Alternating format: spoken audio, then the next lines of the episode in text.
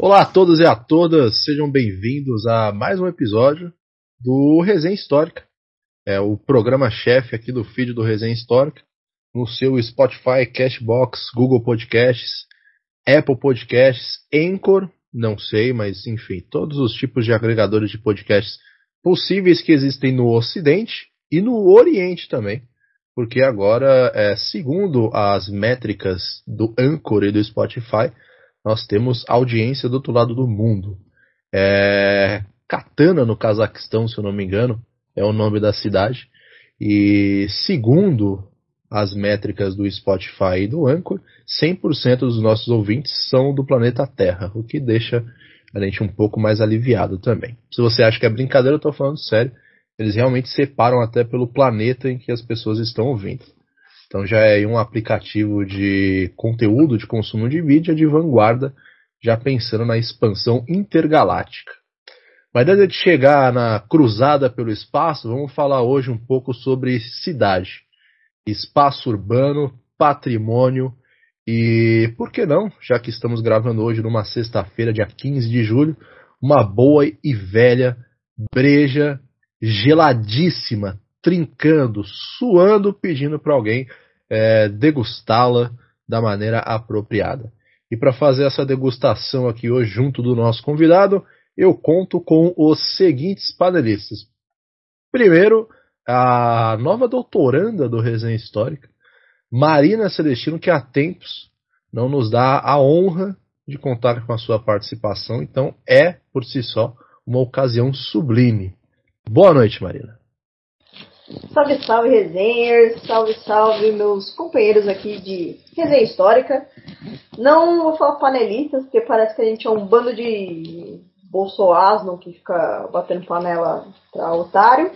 Mas é muito bom estar aqui gravando com vocês e principalmente com esse convidado nota 10 aí, que é um companheiro aí já de de academia, né? Já faz uma, um bom, uma cota, né?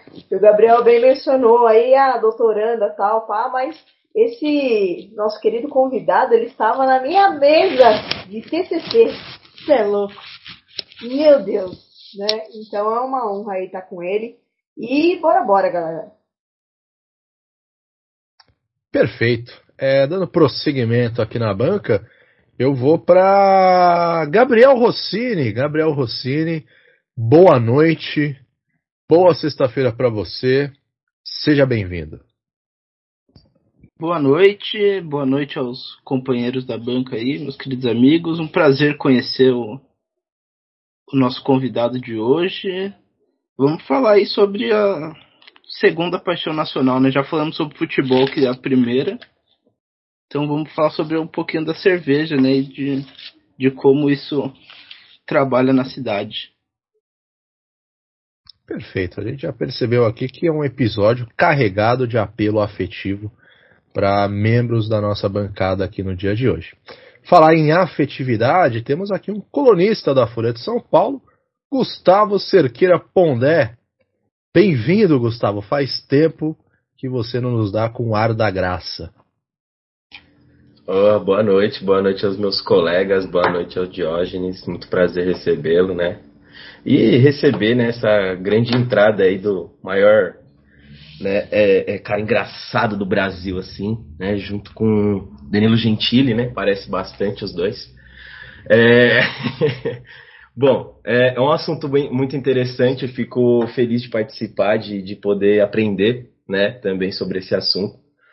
É, a cerveja, ela tá aí né, como né, o planeta né, está há 4 bilhões de anos, né, sempre deixando a gente muito bem e à vontade nas sextas-feiras, né?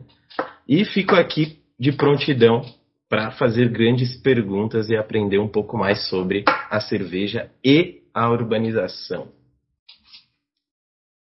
Até os trejeitos do Pondé é igual. É, e por último, aqui dos nossos panelistas, dos nossos âncoras, dos nossos mesários, Felipe Vidal. Felipe, sempre uma honra. Seja bem-vindo. Olá, meus queridos. Muito bom estar aqui com vocês sexta-feira à noite, no mês mais top do ano, que é o mês de julho, onde a gente fica. Onde a gente acorda a hora que a gente quer, toma café na hora que quer, professores, né? Prazer enorme estar aqui falando com o Diógenes Souza, nosso entrevistado de hoje. Espero que nossa conversa seja ótima. E é isso. Tamo junto. Maravilha. Já que não temos mais o efeito surpresa, né? É, deixa eu passar a palavra agora para o nosso convidado, convidado, Diógenes Souza, mestre em História, atualmente está em vias de defender aí um, um, doutorado também. Como a Marina falou, já esteve presente na banca de TCC dela. É, é um cara que a gente já tem um bom tempo que tinha que ter trazido aqui no Resenha. E estamos tendo a oportunidade hoje de trazer ele aqui com um trabalho super interessante, que é a partir da dissertação de mestrado dele, que saiu em livro. O título eu já falo para vocês é, num instante. Mas antes eu quero dar aqui o meu boa noite pro Diógenes, as boas-vindas, pedir para ele não reparar na bagunça aqui da nossa sala virtual de gravações. E fica à vontade, Diógenes. Bem-vindo, boa noite. É uma honra estar podendo conversar com você aqui. Sinta-se à vontade, a casa é sua. E abre uma gelada aí, porque a, a conversa vai render bastante hoje. Ô, querido, muito obrigado. Queria primeiro agradecer aqui o convite, dizer que é um prazer. Já acompanhei alguns episódios do Resenha e as conversas são sempre muito maravilhosas. Realmente fico muito lisonjeado de ter sido convidado para participar dessa conversa aqui. E é isso, né? É um tema que, que nos agrada bastante tem uma identificação muito forte com o mundo acadêmico, uma vez que existem vários botecos perto das universidades, né? Isso aí já é um, já é um indicativo de que cerveja e academia são uma grande parceria. E vim aqui para a gente poder trocar um pouco essa ideia e mostrar um pouco da pesquisa, do andamento dela, né? Como é que ela foi feita e tal. E, e que suscitou no livro que você citou agora há pouco. Estou à disposição aqui e bora conversar e bora tomar uma também. Perfeito. Duas coisas incríveis para uma sexta-feira: boa conversa e boa cerveja. Então, pessoal, a dissertação do Diógenes de mestrado, que também saiu publicada em livro é, no ano de 2017, tem o seguinte título: Cidade e Cerveja. Companhia Antártica Paulista e Urbanização em São Paulo. Esse é o trabalho que a gente vai estar tá debruçando aqui os maiores esforços durante boa parte da conversa. E para começar aqui, para a gente já encher o copo nesse primeiro bloco, Diógenes, queria saber por que você resolveu olhar a cidade de São Paulo a partir do copo de cerveja e dentro do seu texto de que São Paulo nós estamos falando. E aí depois a gente abre para o restante do pessoal ir participando da conversa. Ah, perfeito. Bom, para chegar nessa resposta, a gente volta lá para o ano de 2008, foi o ano que eu entrei na graduação em História na Unifesp, é, no campus Guarulhos, lá no bairro dos Pimentas. E ali foram quatro anos e, e meio de, de graduação, se eu não estou enganado, se não me falha a memória agora. E, na, e ali em 2013, isso, é, chega aquele momento em que você precisa decidir o que, que você quer para sua vida, né? Mas também conhecida como o TCC. Então ainda não tinha um, um tema formado, apesar de sempre gostar muito da história de São Paulo. E aí eu quis aproveitar o ensejo porque em 2014 seria comemorado o centenário do Palmeiras, que é o time para qual eu torço que infelizmente foi desclassificado ontem, mas isso não é o caso. É, e aí a ideia, então, era trazer à tona alguma pesquisa que envolvesse o Palmeiras, mas que não falasse única e exclusivamente do futebol. Até porque, né, em função daquela efeméride, teriam muitas outras pessoas com muito mais é, conhecimento e capacidade para contar essa história. Então, eu Falei para o meu professor, que veio a ser o meu orientador, professor Fernando Atic, lá da, da Unifesp ainda. E ele tem uma formação de arquiteto, né? E dá aula no curso de História, disciplina de, de patrimônio edificado e tudo mais. Falei para ele, falei, Fernando, eu queria falar alguma coisa sobre o Palmeiras, mas que não fosse relacionado ao futebol. E aí eu pensei em contar um pouco da história do estádio, porque era uma dúvida que me vinha já desde criança, de tentar entender por que, que o estádio do Palmeiras se chamava Parque Antártica. Bom, e aí, uh, tendo esse, esse mote, é, nós fizemos nessa monografia, esse TCC, que foi contar a história do Parque Antártica sob o ponto de vista do patrimônio industrial. Então, era Parque, era Parque Antártica, Patrimônio Industrial em São Paulo e as redes de sociabilidade, né? Uma coisa nesse sentido, assim. Tentar mostrar como é que uma indústria ela se aproveita dessa questão do lazer e do entretenimento para é, prover seus lucros também. No caso da Antártica, como a gente pode comprovar depois na dissertação, ela fez com a fabricação de cerveja. Então, é, basicamente foi daí que surgiu. O primeiro, o estopim foi fazer, é, trazer à tona a recuperação dessa história, de contar a criação do parque, que deu origem ao, estádio, que depois veio a ser o estádio Palestra Itália e tal. E aí isso acabou gerando muito material para uma pesquisa de mestrado. Então, no dia da defesa da banca, né, uma das professoras falou: você é, pode continuar com essa pesquisa porque ainda tem muito caldo para sair daí. E aí, no comecinho da, da, dessa pesquisa, eu descobri que a Antártica, ela para promover a venda da cerveja, ela não fez só o, o Parque Antártica propriamente dito, né? ela vai criar ao longo do tempo, isso a gente está falando aí numa São Paulo entre os fins do século XIX e começo do XX. Então, começa ali entre a década de 1890 e vai até 1920, 30, consequentemente. Eh, ela vai criar alguns outros equipamentos urbanos que vão, de certa maneira, incutir na população essa ideia do consumo da cerveja.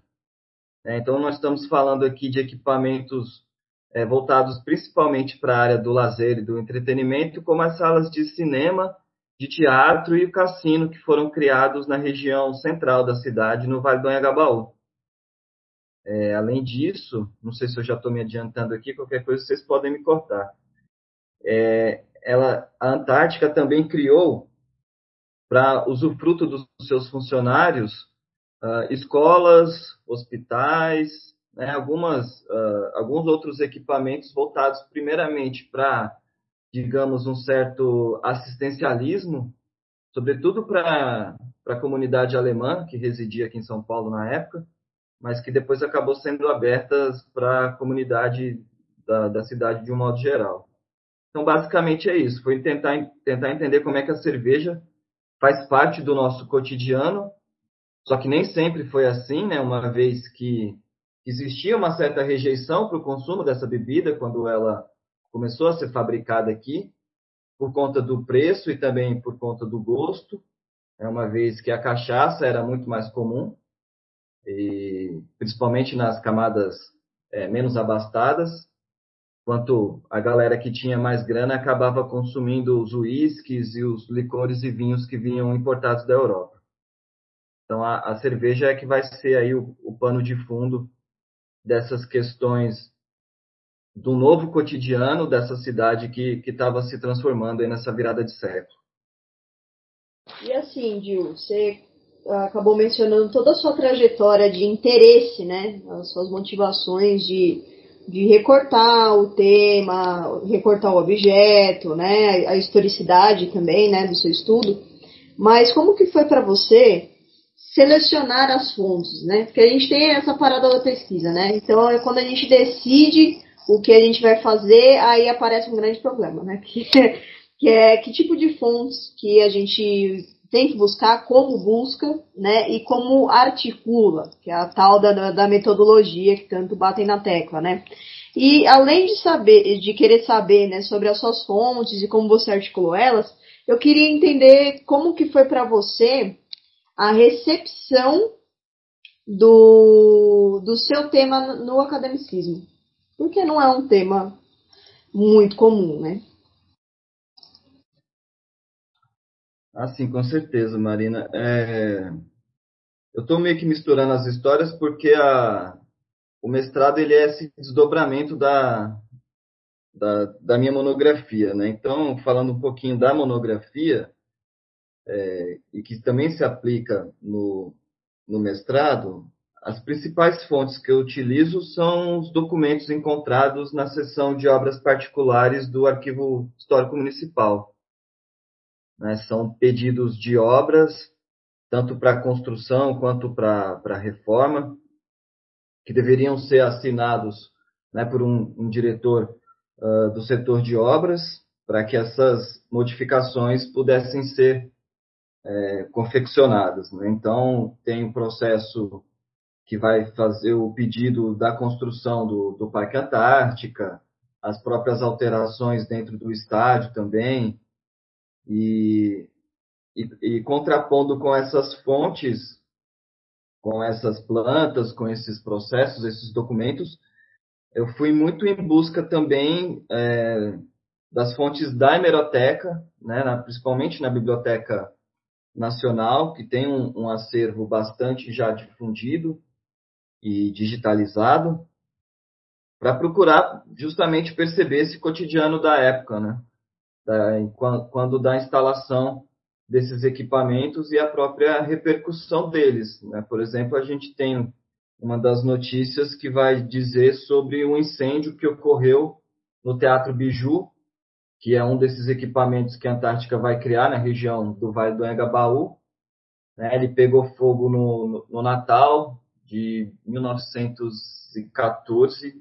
Eu peço desculpas aqui pela data, depois eu, eu posso corrigir. É, por conta de uma má instalação elétrica. Então já teve toda essa repercussão e, e o, o teatro ele não tinha seguro, então uh, foi perda total. Então a gente vai mostrando é, todas essas uh, essas mudanças, né, essas alterações que vão acontecendo na cidade, e aí eu vou fazendo esse, esse contraponto de tentar unir o que eu acho de documento oficial com os jornais de época e também o que havia dentro da que ocorria dentro da, da Câmara Municipal, as atas e os ofícios é, que eram expedidos pelos vereadores da época. Em termos de dificuldade, no caso da, do Parque Antártica, na época da, da graduação, né, da confecção desse TCC, o estádio estava em reforma por conta da construção do Allianz Parque. Então, muita dessa documentação estava encaixotada e estava sem acesso.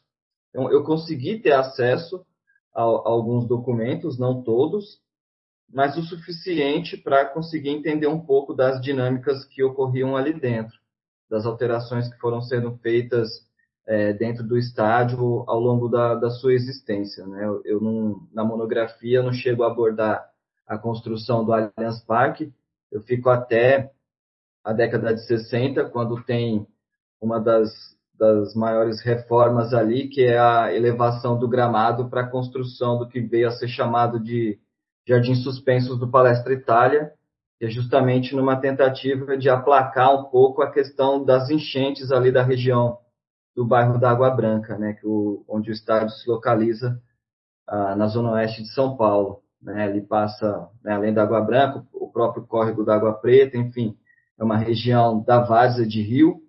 Então, por isso a gente entende também essa ocupação dessas indústrias que vão surgindo na cidade nessa virada do 19 para o 20, mediante também a própria instalação da linha férrea que, que passa ali, né? A gente tem ali as linhas de, de trem atualmente da CPTM e que antes pertenciam a, desculpa, a São Paulo Railway e a Sorocabana também.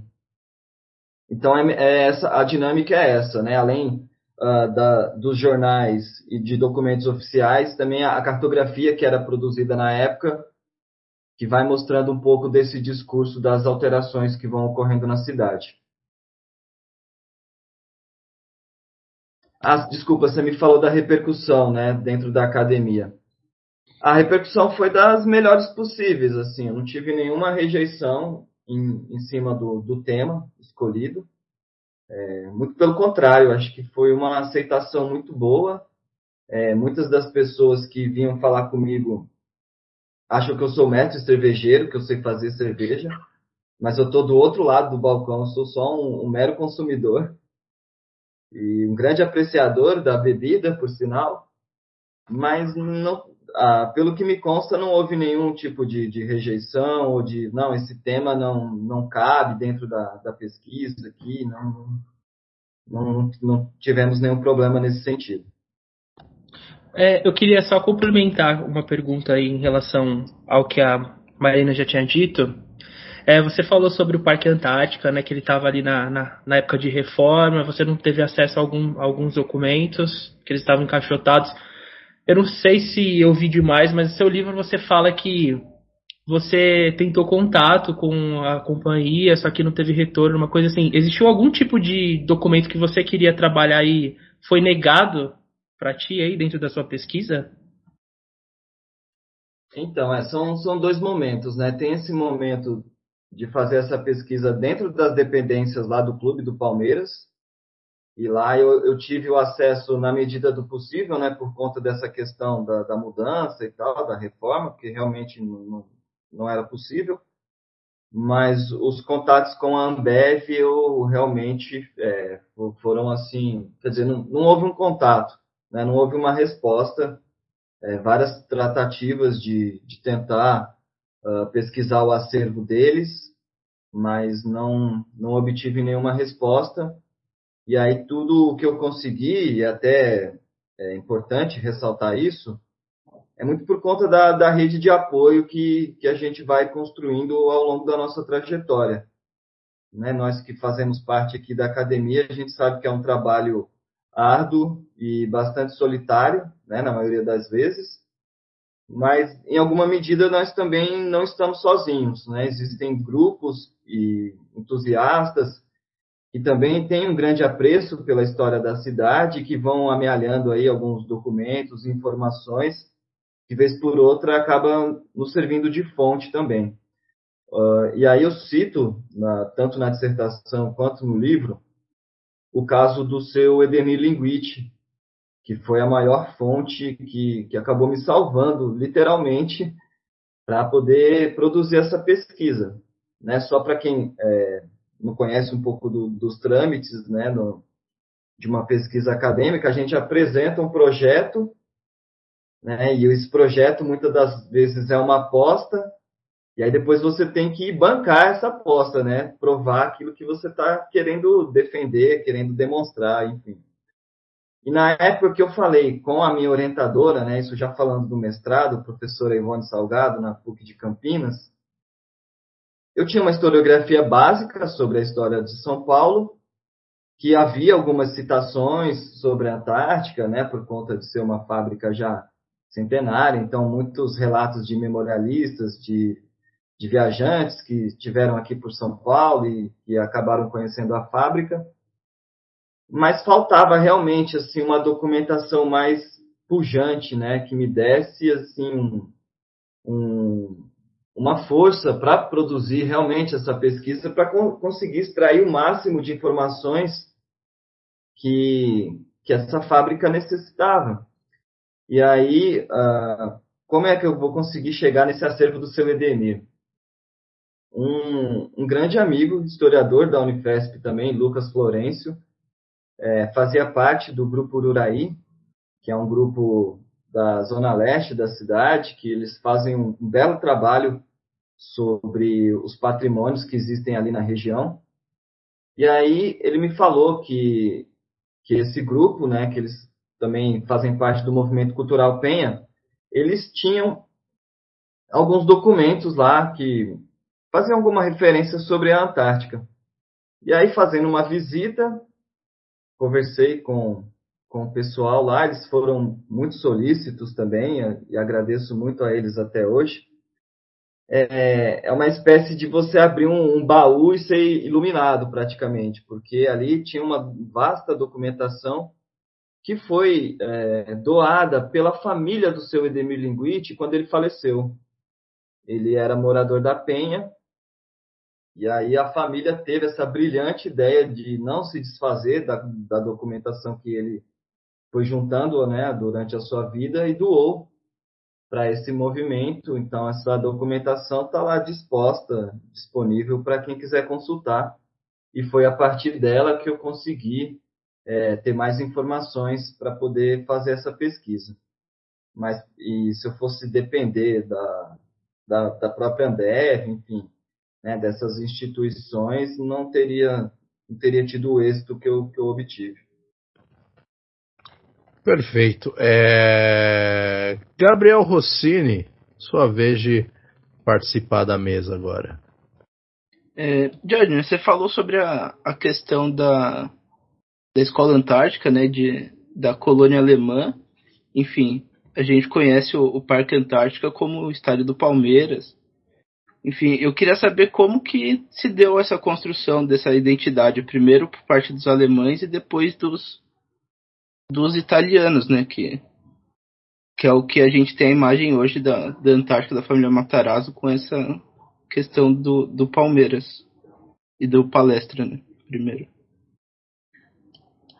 Ah, legal, Gabriel. É, é importante fazer essa diferenciação, né? Então, é, nós temos dois períodos. Uh, tem um período em que o, o que existia ali na região né, da Avenida Água Branca, a, a atual Francisco Matarazzo e a Turiaçu, que depois mudou o nome para Palestra Itália, era um grande matadouro suíno que também tinha uma fábrica de gelo, que, uh, que fabricava uma quantidade muito maior do que a, a, cidade demandava naquela época, né? A gente falando aqui de 1890. E aí vai chegar, então, nessa época aqui em São Paulo, um alemão, Louis Butcher, que tem uma pequena cervejaria na região da 25 de março, e descobre que nessa fábrica, na Água Branca, existia essa, essa máquina de gelo que era ociosa, né, por conta ah, dessa pouca demanda que a cidade tinha. Então ele vai é, propor uma parceria ao Joaquim Sales, que era o dono do frigorífico, do Matadouro, e assim eles criam a Antártica Fábrica de Gelo e Cerveja. E aí isso já explica o porquê dos pinguins no rótulo da, da cerveja, né, que remete à primeira atividade da fábrica, a produção de gelo.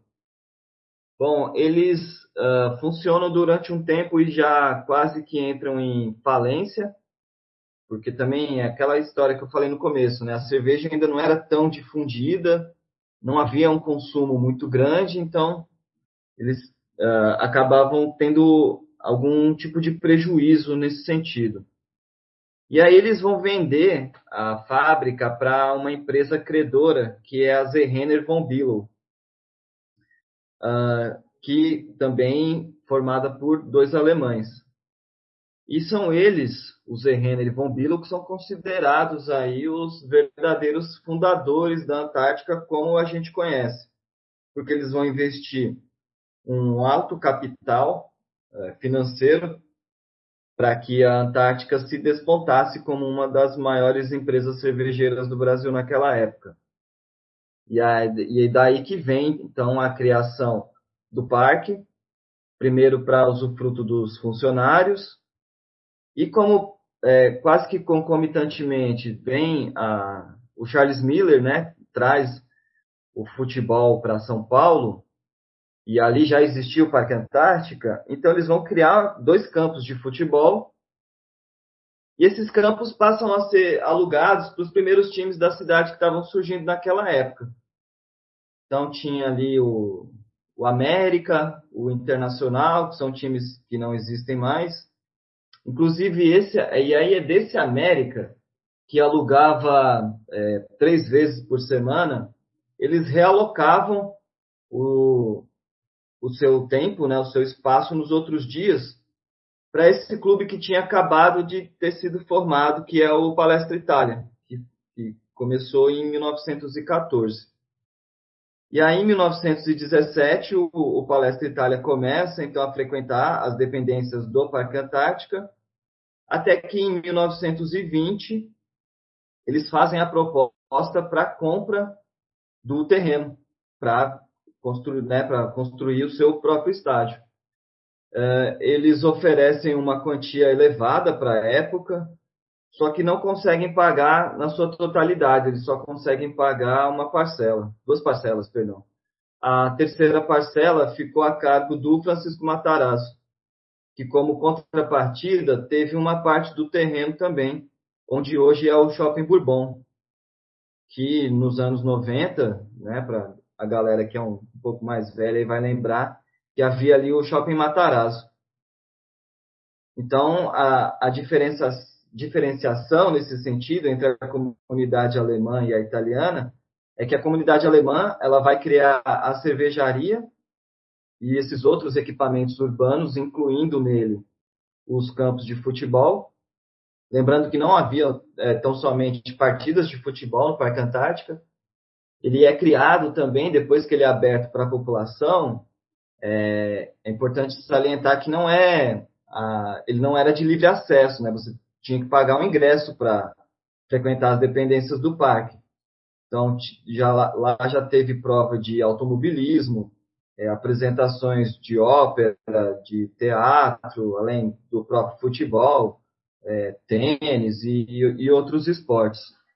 Inclusive, no livro da Zélia Gattai, Anarquistas Graças a Deus, ela faz essa referência. Que uma das maiores diversões que ela tinha quando criança era de poder ir até o Parque Antártica, né, para poder se divertir, brincar e tal. Só que ela, ela dizia que o pai dela reclamava, perguntando se ela achava que ele era um Crespi, um Matarazzo, enfim, começa a citar vários nomes de famílias italianas aí, quatro centonas que tinham dinheiro, porque ele não tinha dinheiro para ficar pagando ingresso toda vez que ela queria para ir no Parque Antártico. Né? Era diferentemente do, do Jardim da Luz, que era público então, pessoal que não tinha dinheiro ia para o Parque da Luz e a galera que tinha grana ia para o Parque Antártico. Né? Só para ter um pouco aí essa diferenciação. E a comunidade italiana é que vai ocupar essa região, né, a partir ali de 1920, para a construção do próprio estádio, que depois que é pronto é denominado Estádio Palestra Itália, só que ainda resistiu essa memória afetiva até recentemente, né? Eu não, nem sou tão velho assim, eu me lembro da minha época de criança de chamar o estado de Parque Antártica, porque foi como eu aprendi com meu pai e assim por diante.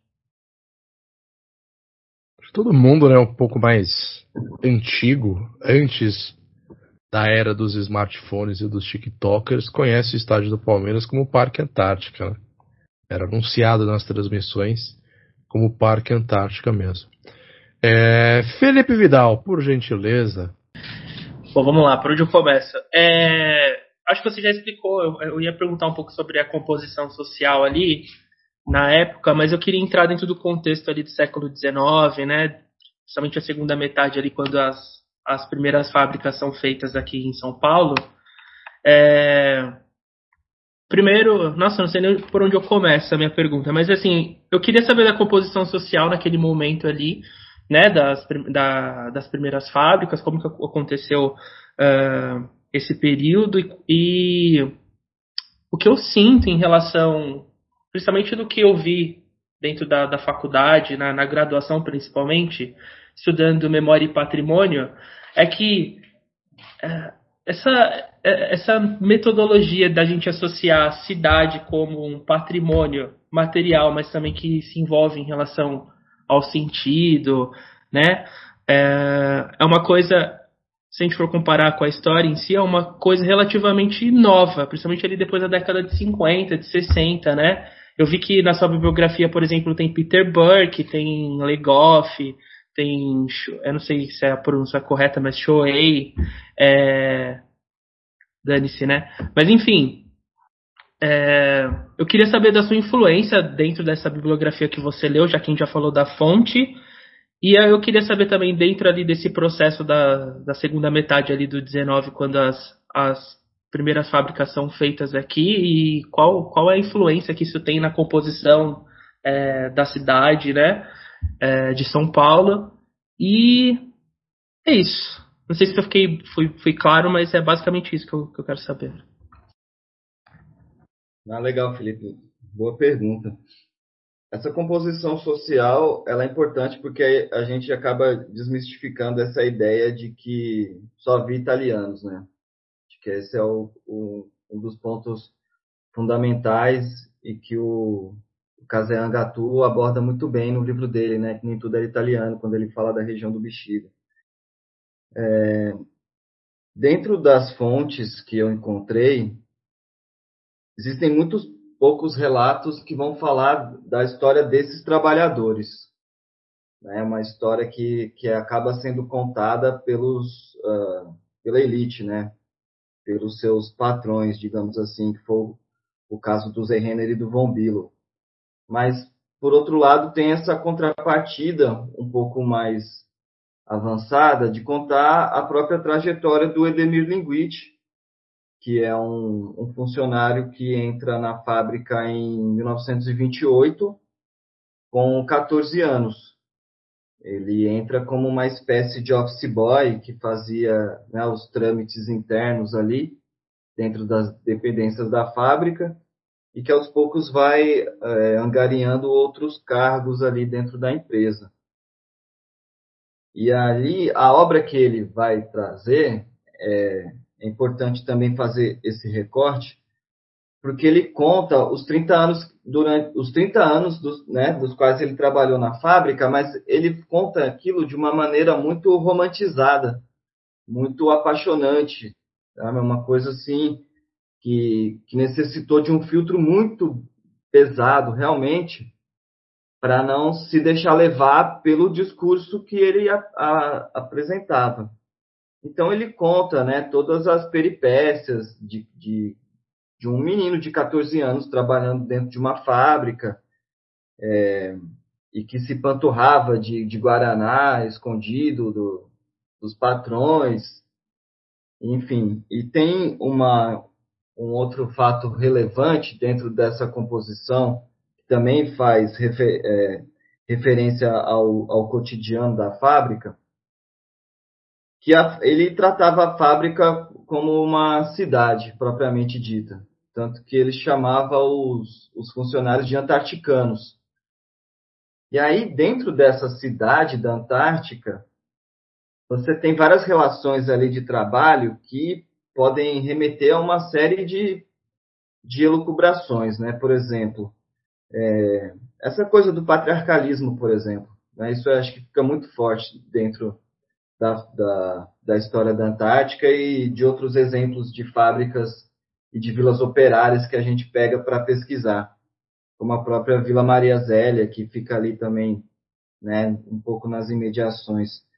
Mas no caso da Antártica, particularmente, é, a fábrica, ela, de alguma maneira, ela queria te dar as condições de você exercer o melhor tipo de trabalho. Então, é essa coisa de ter escola para, para, os, para os filhos, que seriam os novos funcionários da fábrica, então já tem essa renovação de força de trabalho ali dentro.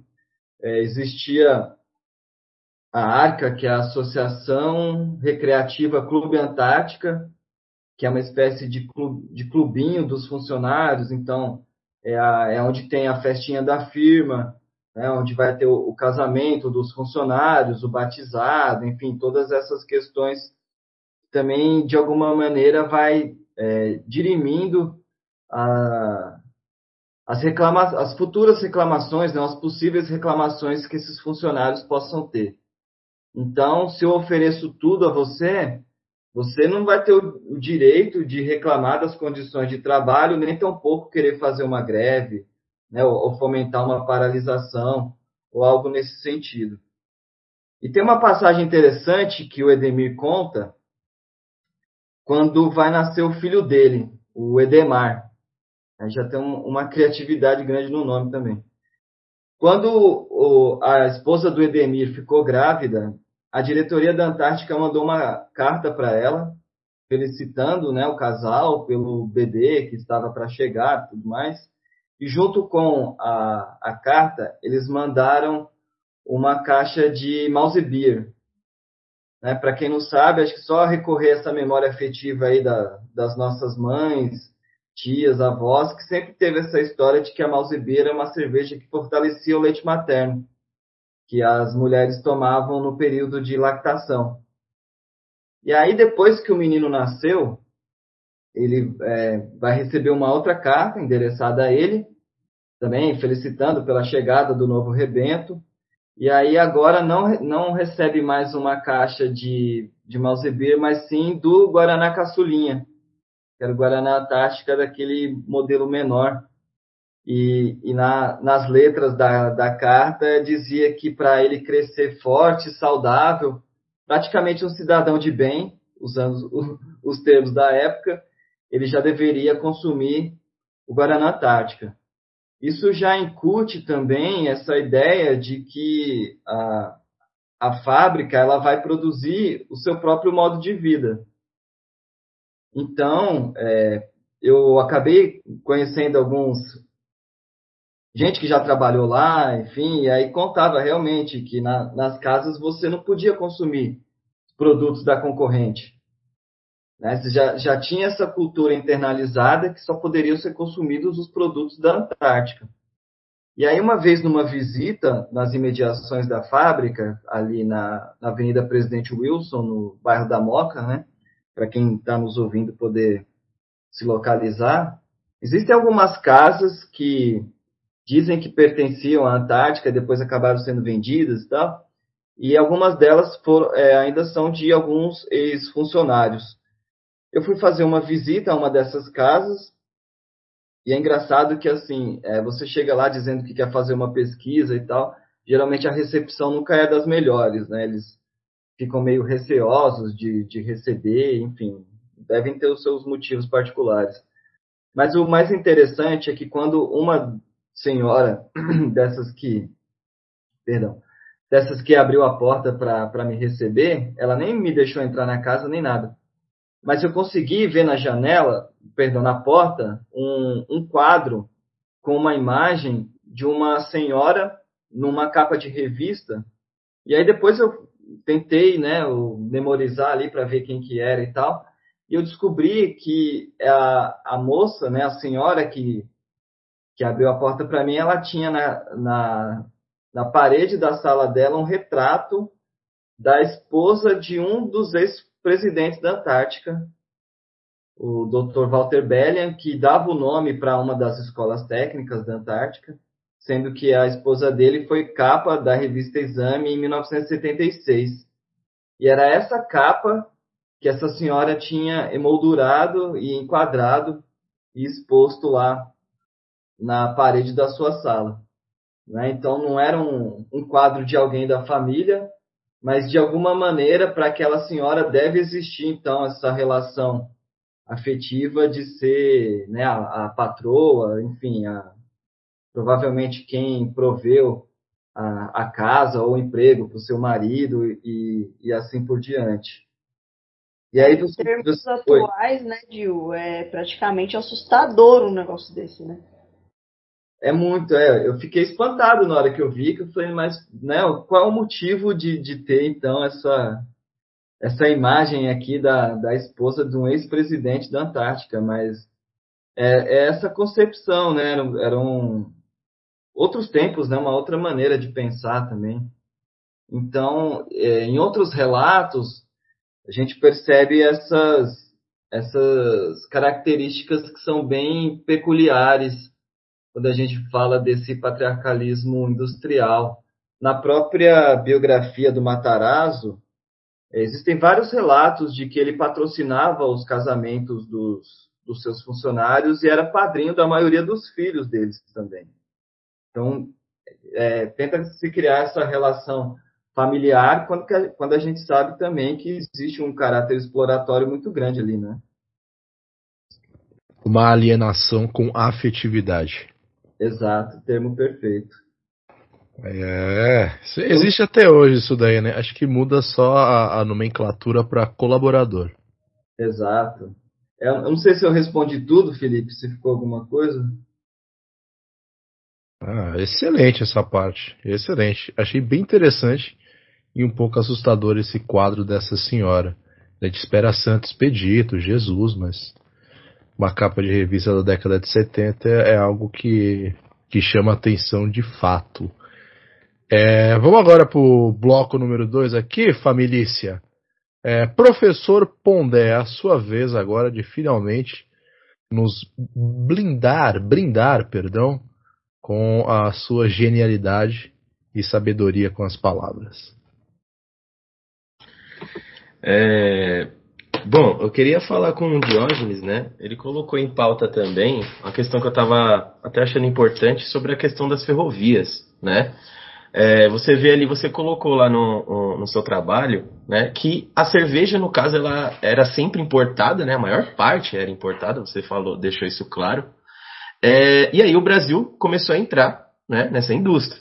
A questão é como que a ferrovia entrou também nesse contexto, até porque você colocou que precisava escoar, né, a, a, mercadoria pro, da, do, da capital para o porto.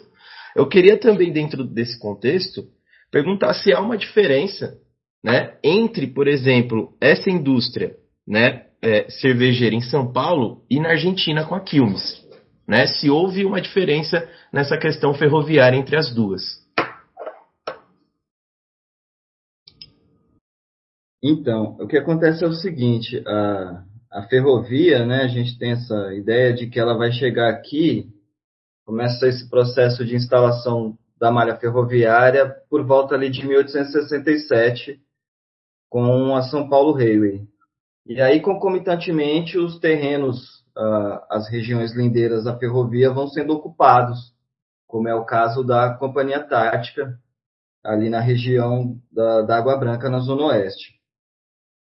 Ela vai ser importante porque são, são dois fatos, né? Primeiro, justamente esse da, do escoamento da produção e da instalação dessas fábricas, porque próximo a essas ferrovias, os terrenos eram mais baratos, até por conta de serem regiões de várzea também dos rios, e que sofriam bastante com essa questão dos alagamentos. Então, ah, um outro fator bastante interessante, aí a gente volta um pouquinho lá no começo, quando vocês me perguntaram sobre as fontes. No Arquivo Histórico Municipal existe um pedido da, da Companhia Antártica para que a alteração da linha férrea passasse por dentro das suas dependências. Isso a gente já falando no quando a Antártica já estava no bairro da Moca, a partir de 1904. É, e aí, para quem conhece ou quem tiver oportunidade de visitar, ali no bairro da Moca, tem a, do lado da fábrica da Antártica, tem a estação de trem né, da Juventus Moca, que é uma das linhas da CPTM quando você está ali próximo ao embarque, desembarque, você consegue ver nitidamente as dependências da fábrica. Ou seja, realmente a, a ferrovia ela passava dentro da fábrica, isso facilitava muito o escoamento e a chegada de, de produtos. A cerveja ela, ela começa a vir importada junto com, com a abertura dos portos, né, a partir de 1808, feito pela família real majoritariamente da Inglaterra e da Alemanha. E aí, a partir de 1850, quando esses imigrantes começam a vir para o Brasil, eles começam também a, a, trazer sua própria cultura, e entre essas culturas é a produção cervejeira. É, é uma produção majoritariamente ali de, de fundo de quintal, né, para o seu consumo próprio, e que vai ganhando mais adeptos, vai ganhando, vai caindo no gosto, literalmente, da, da população. Tem um caso de um, de um cervejeiro, o João Boemer, que também é citado no livro e que é nome de rua, aqui na região da Sé, né, ali entre a Sé e a Luz. Ele veio para cá, desculpa, com a sua esposa e os seus dez filhos, e eu já faço essa brincadeira dizendo que ele já trouxe mão de obra especializada, né? já tinha ali uma equipe para produzir essa cerveja, e ele faz, produzia cerveja e vinho no bairro da Penha, na zona leste de São Paulo também. E, e a sua fábrica foi ganhando notoriedade, ao ponto de que saíam bondes da região do Largo de São Francisco, ali próximo à, à Faculdade de Direito, para os estudantes irem visitar essa fábrica né, e fazer um piquenique ali nos fins de semana e tudo mais. Então, aos pouquinhos, a cerveja ela vai ganhando né, o, o gosto da, da população. Já existiam algumas bebidas fermentadas tá, na, na cidade nessa época, é bom deixar isso claro, como a gengibirra e a caramuru, que eram bebidas é, mais ou menos feitas nos mesmos moldes da cerveja, né, as bebidas alcoólicas fermentadas, mas que não tinha tanto apelo que nem a cachaça, por exemplo, né, que era mais acessível e mais barato também. E aí, conforme esses imigrantes vão chegando, o gosto pela cerveja vai se, se imiscuindo, digamos assim, no cotidiano das pessoas. Aproveitando, Gil, esse ensejo aí que você está falando sobre esse trato da cerveja, né? Eu queria que você mencionasse um pouco sobre o que era esse consumo da cerveja. A gente viu que a Antártica ela faz um pouco o lifestyle dos trabalhadores, né? E também tem a questão dos imigrantes, de trazer essa questão cultural para cá, e que aí tem tudo a ver com consumo, né? Mas é, essa a, a, cerveja naquela época, ela já tinha essa configuração que a gente tem hoje, de estar tá celebrando algo, de estar tá reclamando os nossos problemas particulares, ou de tipo, ah, não, vamos aproveitar que a gente está junto aqui, vamos tomar uma, tal ou de gerar briga também, ah, vou beber até socar aquele cara e. é, eu, eu, queria entender, sabe, essa, essa conexão ou essa transformação que esse sentido do consumo da cerveja teve conforme os anos. E como o poder público lidou com isso, né, caso aconteça? Ah, sim, são ótimas perguntas. Então, ela vai surgir, por incrível que pareça, até como uma indicação medicinal. Então, os primeiros anúncios que a gente tem, né, que vão ser publicados ali no, no estado de São Paulo, no Correio Paulistano, eles vão dizer que a cerveja ela é uma espécie de anúncio já propaganda, digamos assim. Então, no caso da Antártica, por exemplo, né, era uma cerveja de um sabor agradabilíssimo, é, tendo essa sendo substituída aos vinhos de mesa, tentando puxar pela memória aqui as palavras contidas no anúncio. E sendo recomendadas pelos médicos por seu sabor leve e agradável. Então, que era o caso da própria Mouse Beer, né? Que ainda tem um pouco desse caráter aí de, de, de ser um, um elemento vitamínico no sentido de fortalecer o, o leite materno. Então vai, ela vai justamente isso, ela vai ganhando é, corpo, digamos assim, e interesse aos poucos, a partir do momento em que a Antártica também começa a perceber esse novo nicho de mercado. Então já tem essa relação da, da cerveja com o esporte, no caso futebol, depois as salas de, de teatro, de cinema, né, enquanto você espera a sessão começar ah, tem uma imagem perfeita aqui, já vou comentar sobre ela. Enquanto você começa, a, você espera começar a sessão de cinema ali ou a peça de teatro, já, você já está numa antessala que você já pode consumir a cerveja ali. É, e em relação ao que o Rossini perguntou sobre essa questão da violência, existem alguns relatos também nas páginas dos jornais é, de jovens embriagados, alcoolizados, que acabaram saindo aí às vias de fato por conta de um de, né, do, do, consumo exagerado da bebida. Inclusive tem uma que eu não vou me recordar a data agora, mas era um sujeito que chega no, no bar, aí ele pede uma Antártica, bebe, bebe toda a cerveja, depois ele pede mais uma, toma toda a cerveja, Aí ele pede uma terceira e o garçom fala para ele que acabou. E aí ele fica bravo e vai para cima do cara. Porque ele, né, queria continuar tomando a cerveja dele e tal, ali não queria que fosse uma cerveja diferente, aí virou deu caso de polícia e, e tudo mais. E aí voltando um pouquinho é, a questão da, da Argentina, nessa comparação com a com a Quilmes e a Antártica. É, eu achei mais similaridades entre os dois processos do que diferenças. Né? Explico por quê. Ah, são duas cervejarias que foram criadas por alemães que chegam na América Latina, né, detentores do conhecimento da produção cervejeira, vão adquirir um terreno para a construção da sua fábrica. No caso do, do Louis Butcher, foi por meio da parceria, que depois venderam para o Zerrenner e Von Billow. No caso da Quilmes, foi o Otto Bemberg, que vai se casar com a Maria Luiz Ocampo, que era dona de um grande fazendeiro da época. Aí ele herda essa fazenda e aí dentro dessa fazenda ele vai construir a Quilmes.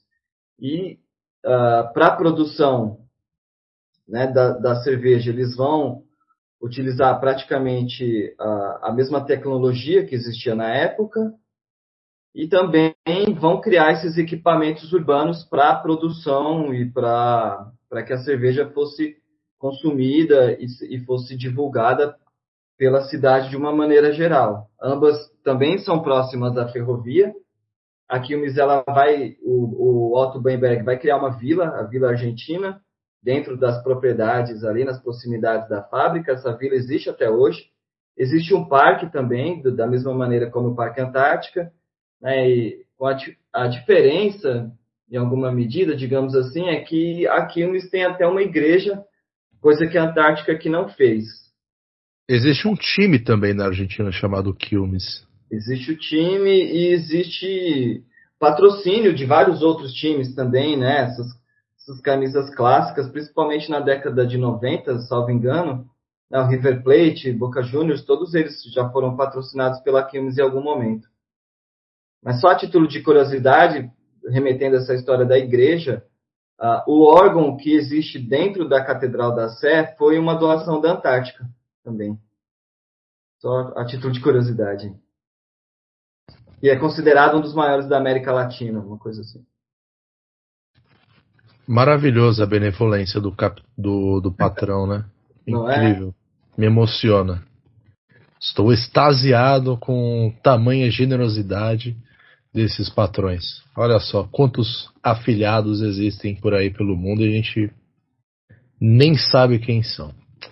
É, Felipe Vidal, por gentileza, faça a sua pergunta para o nosso caro convidado. Bom, queria voltar um pouco para parte das propagandas que eu achei muito interessante, né? É, no, lendo seu livro, eu vi ali alguns exemplos que eu vou elucidar aqui para gente, para eu compor a pergunta.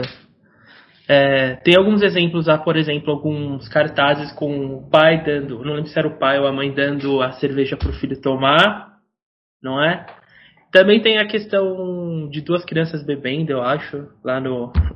Também tem a questão da carta que você já falou, que é basicamente produzir ali a, a Companhia Antártica tá, tá, ela tá criando ali uma, uma cultura de consumo, né? E nada melhor do que o que o consumo seja do, dos seus é, dos seus produtos. É, a gente consegue. Eu não, acho que você já deixou bem claro isso. Na verdade, não era nem uma, uma pergunta, era só para elucidar isso mesmo. Mas é, nessa época ali, principalmente no começo ali do século XX, né, até a metade, essas propagandas elas eram todas apelativas assim. Acho que essa é a pergunta mais simples. Inclusive a carta, né? Porque a gente vê ali na, na carta que a Companhia Antártica dá para os seus empregados, acho que eu não lembro se é quando eles fazem aniversário, eu não, eu não lembro qual é a ocasião, mas é alguma ocasião desse tipo. E assim, o nome dos produtos, o que eles vão ganhar, geralmente está em caps lock, sabe? Tem essa questão também de que o, a, a Mouse Beer vai é, ajuda na em relação a fala em relação às mulheres, né, que que a, eu não lembro muito o termo, mas em relação à amamentação, né? Amamentação. É, a qualidade do leite e tudo mais, essas coisas. É, existe mais algum exemplo dentro disso que eu já falei de dessas propagandas absurdas? Era normal isso? Você achou algum outro documento? Acho que era só essa questão mesmo. Um ótimo apontamento esse que você traz, Felipe, porque ele remete aqui a a essa questão do apelo visual que já existia na época, né? coisas que para nós hoje soa completamente fora do politicamente correto, né, digamos assim, mas que na época era divulgado e, e difundido tranquilamente. Esse exemplo do consumo do álcool pelas crianças é, é hoje que é o, o primordial, digamos assim. Então existem vários, é isso, né? É, mamãe bebe essa cerveja, ou a Antártica é uma cerveja tão leve e gostosa que até as crianças gostam. Né? Eram, esses eram os, uh, os, os reclames, digamos assim, né? era o que havia escrito nesses anúncios. Então tinha essa questão da, da, da cultura do consumo já desde criança, né? Então ó, o menino nasce já recebendo uma caixa de guaraná, que já é para beber já desde pequeno e especificamente daquela marca, né? Não pode ser uma de uma marca alternativa, de um concorrente. Lembrando que a Antártica ela não fabricava só a cerveja e o refrigerante, existiam outros produtos também, né? A, a própria água tônica que existe até hoje, uh, os licores, vinhos de mesa, é, fogo paulista, que é um que a gente acha recorrentemente aí também, já é, vinha desde aquela época.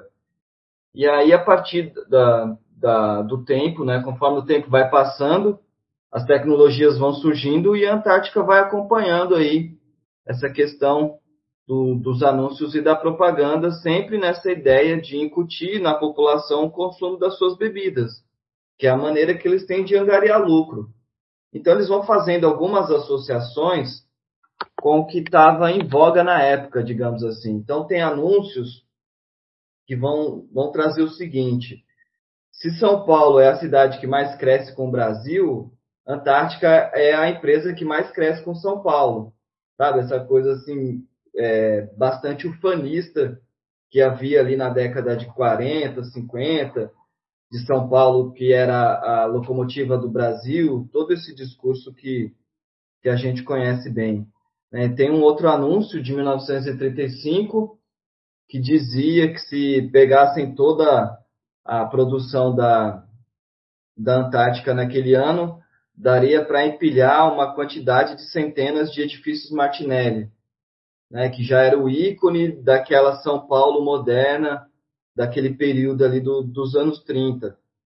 E um pouco mais recente na história, a gente caminhando ali para os anos 60, 70, vão surgir esses novos anúncios mais voltados para essa coisa do de novo do né esse, na verdade é um retorno aí mas não mais só nas páginas do jornal mas sim entre anúncios e ilustrações que, que é essa questão do da ligação entre a bebida e o lazer por exemplo né, e, e, o entretenimento e a, e a própria música. O samba vai ser um, um aliado nesse sentido né, durante muito tempo, a Antártica vai ter como principal garoto propaganda o Adoniran Barbosa, né, que tinha o, o, o jargão, né, o, o slogan, é, você veio aqui para beber ou para conversar, que foi difundido durante muito, muito tempo. Eu me, me lembro de criança também, eu não bebia naquela época, bebia só o Guaraná, mas lembro muito do meu pai, meus avós, falando muito desse discurso aí. Então, vão, é isso praticamente, né? A, esses anúncios, esses classificados, é, dita o que estava na moda na época. Então, nos anos 40, era comum você ver ali um, um anúncio com uma criança oferecendo cerveja para a mãe e vice-versa. É, aqui na, na pesquisa, de um modo geral, eu não acabo entrando nessa questão do consumo proibitivo do álcool em certa medida que também é um, é um tema bastante interessante, né, que, que mostra também os problemas que o, que o alcoolismo acarreta e que podem ser difundidos desde criança. Eu não sou da área, mas né, tem aquela coisa da criança que toma só espuminha, só espuminha, e depois a gente não sabe se futuramente isso pode é, acarretar num, num consumo exagerado do, da cerveja e tal. Aí fica igual a Marina, bêbada. Ó, não vou citar nomes aqui. Meu pai, meu pai era desses que, ah, toma espuminha, espuminha. É, então. Faz mal não. Passa a chupeta, né? Põe na chupeta. Do... É. E aí o, o mote da pesquisa é essa questão do, do consumo de um modo geral, mas claro, existem todas as mazelas existentes aí no consumo exagerado do álcool, como de outras substâncias também que, que merecem um, um olhar específico, com certeza. É, achei ótimo você ter puxado para esse lado a resposta de Diógenes, que eu ia perguntar justamente em cima disso. Olá, queridos ouvintes, aqui é o seu editor. Eu sei que vocês estão curiosos para saber o que, que Simão vai perguntar, mas não temos mais tempo e isso vai ficar para daqui a 14 dias. Então fiquem de olho aqui no vídeo do resenha. Ele vai. Esse episódio está indo ao ar hoje, na sexta-feira, e daqui a exatamente duas semanas a segunda parte dele vai ao ar. Lembre-se que nós temos outros conteúdos. Nós temos o Redação Resenha, o Presa da Amiga Foncinho, o Resenha Educação. Muito em breve, talvez aí uma espécie de programa culinário com o nosso querido Lucas Fontoura. E, obviamente, o nosso Instagram, que é o Resenha Histórica, que a gente tem aí os nossos conteúdos. A gente acabou de fazer uma cobertura em vídeo da Perifacom 2022, um, dois vídeos curtinhos, são duas partes. Fiquem de olho e acompanhem, obviamente, o Resenha Histórica pelo Apple Podcast, pelo Google Podcast, pelo próprio Spotify, pelo Anchor, Castbox, PocketCast e todos os agregadores possíveis. Acompanhe nosso conteúdo e nos vemos daqui a 14 dias. Até mais!